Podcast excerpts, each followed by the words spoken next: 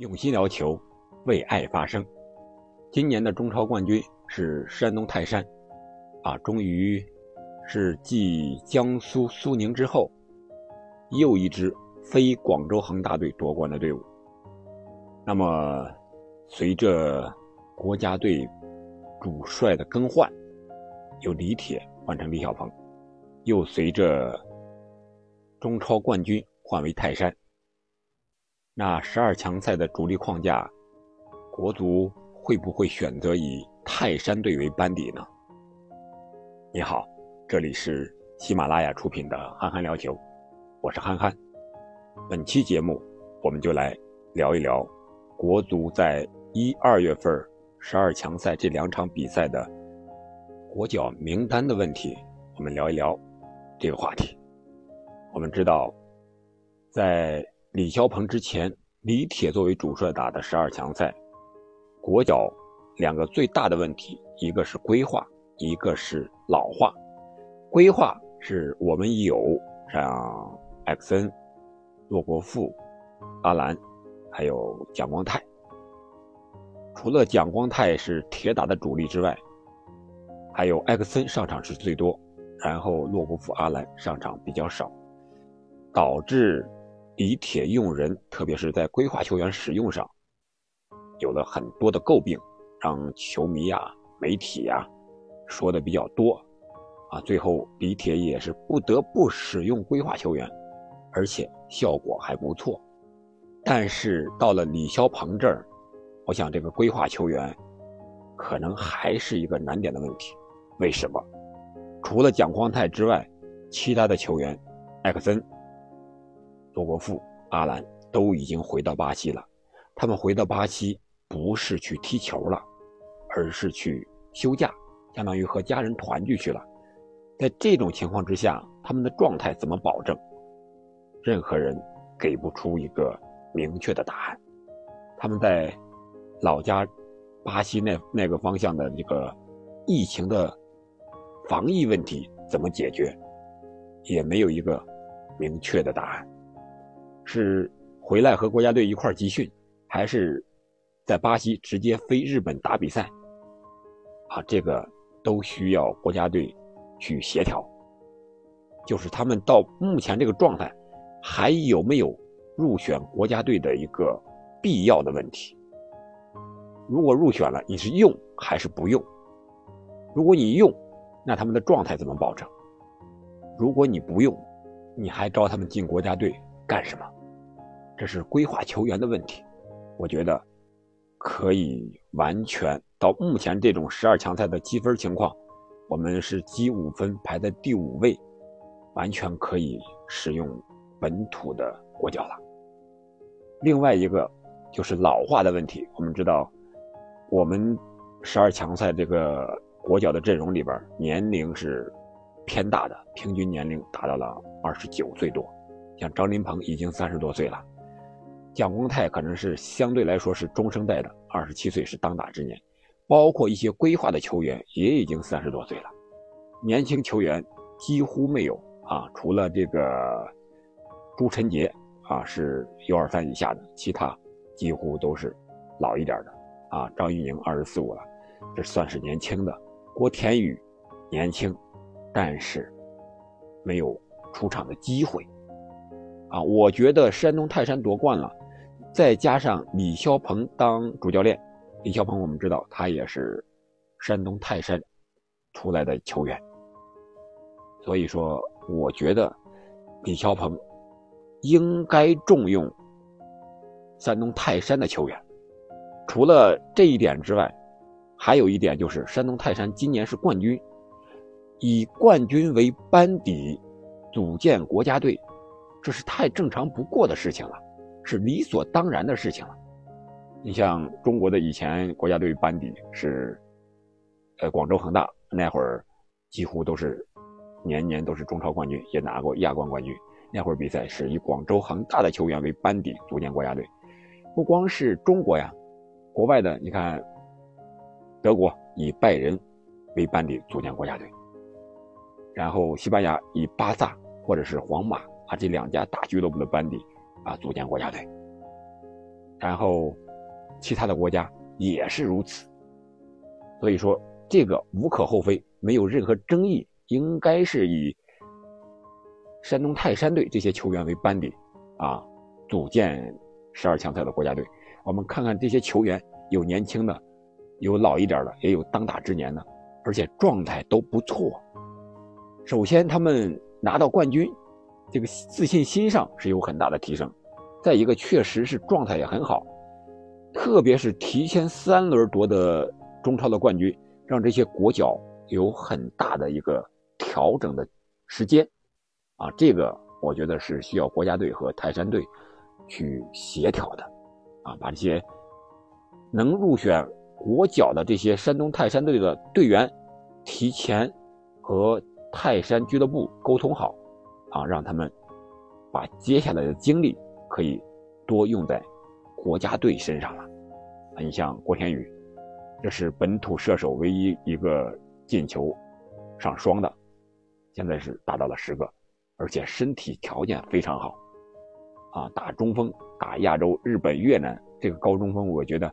还是能发挥作用的啊。再加上国安队的张玉宁，啊，虽然两个人的风格可能有些相近，不可能同时出场，但是互为补充，还是可以的。也是目前国内两个状态最好的前锋，啊，然后是中场，U 二三的段流鱼，我觉得可以带上，然后就是金敬道。啊，这是相对来说，今年打这个边翼位状态非常好的，而且特别能跑，适合边翼位啊这个位置。然后就是其他的队员，你像这个后防线的郑铮、石科啊，石科脱臼之后坚持打完比赛，这种精神状态、战斗精神是非常值得国脚们拥有的，特别是跟。日本呀、越南呀、这个沙特呀这些国家较量的时候，你必须有这种不怕死的战斗精神。我觉得泰山都具备了。当然不得不提的还有就是徐新，徐新在李铁执教的十二强赛后几场才正式上场打比赛，而且是状态越来越好。我们看他在泰山队的比赛，徐新的状态也是特别好，而且出球啊，我觉得现在。徐新踢球有点骚气那种感觉，经常做一些这个花哨的动作，但是很合理呀。比如说这个后脚跟克球给金京道，还有他在中场用身体拿球护球，然后转移球这一下，也是完全可以值得信任的一个防守型的一个后腰。国家队缺少的是这种球员，应该带上徐新。再一个就是这个门将这个位置，我们知道李铁那会儿用严俊宁，严俊宁确实不适合在国家队打首发的门将啊。虽然他的身体条件不错，也比较稳，但是他不善于出击，还有他这个性格方面的原因，我觉得更不适合当门将。我在以前的节目我记得说过，像这个守门员应该像卡恩这样，舒梅切尔这样。我前锋过来之后，我这一喊一吼，你这个前锋就吓得脚软了。严俊宁没有，没有大喊大叫，没有主动出击，他更多的是在小禁区之内等着球过来，我在扑救。他可能这个状态好一点，他不像王大雷啊这种外向的性格，这种霸气的性格在球场上体现不出来。我觉得。除了王大雷之外，这个广州城队的韩佳琪啊，本赛季我们看他的数据是非常的完美，而且扑救特别的多。如果李霄鹏考虑更新换代，为长远打算的话，可以带上韩佳琪这位门将。除了这些主力的框架之外啊，我觉得像边路的刘彬彬啊，还是在国内没办法，矬子里拔将军，还是可以带上他的。再一个就是吴兴涵啊，吴兴涵，但是现在是重伤了，没有办法出场。我觉得这些边路的位置可以让恒大的一些队员，你像这个韦世豪，我是非常喜欢韦世豪的。中国现在缺的球员就是敢在前场做动作过人的、自信的这些球员。像韦世豪呀、徐新呀，他属于这些球员，他敢做动作，你必须让他拿球去突破，才能造对方的犯规，然后再打任意球之类的配合才能出得来。你像我们十二强赛打的这些都是中规中矩的，要么是回传，要么是横传，往前传这一下很少，谁也不敢去担这个责任，怕丢球，怕自己拿球被断之后打反击，这样的心理是打不好比赛的。所以说，我觉得应该多一些这种自信型的球员，哪怕我就在前场浪带浪射，也要给对方一个威慑。啊，除了韦世豪之外，我觉得像邓涵文，我记得邓涵文首次入选国家队的时候是表现非常亮眼的，在右边路打后卫这种传球非常的准，而且是传球线路多变，一会儿是传高空球，一会儿是传低平球。啊，这个点也是很多，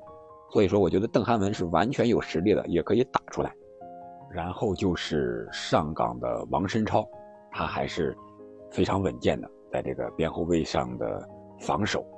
啊，国足还是需要他的，特别是他和吴磊的这个王武连线，还是我们一个进攻的利器，啊，所以说王申超应该是大概率可以入选的，毕竟他目前是。中超联赛前三队里的队员，主力队员。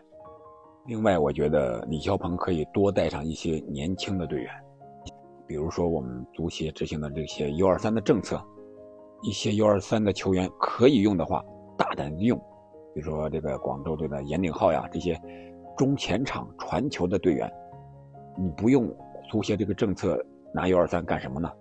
有什么用啊？有什么意义啊？你不为国家队服务？如果 U 二三不行，你用些二十五六岁当打之年的，下一届世界杯还能用的这些队员，不要老用一些三十岁的出头的，